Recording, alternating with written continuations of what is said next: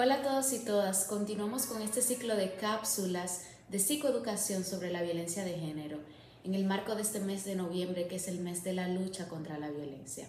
En el día de hoy vengo a explicarles lo que es el ciclo de la violencia, es decir, ese patrón que podemos observar en la mayoría de los casos de violencia en la pareja.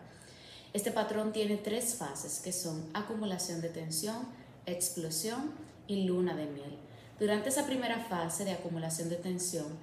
vamos a ver muchas manifestaciones de violencia, algunas sutiles, otras más evidentes, y la principal es eh, la violencia psicológica que se ejercida de distintas maneras, a través de celos, humillaciones, insultos, desvalorizaciones,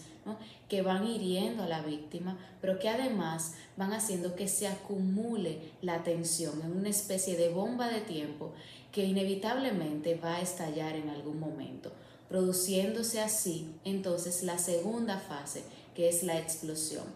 Esto se caracteriza por ser un episodio en el que estalla la violencia psicológica, física, sexual o de cualquier otra índole, y que además resulta en una herida significativa para la víctima.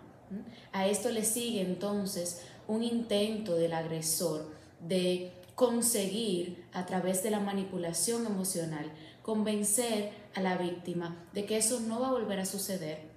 de que está arrepentido aunque realmente no lo está, y además eh, convencerla de que otorgue un perdón por esas eh, situaciones de violencia que se han venido presentando durante un tiempo.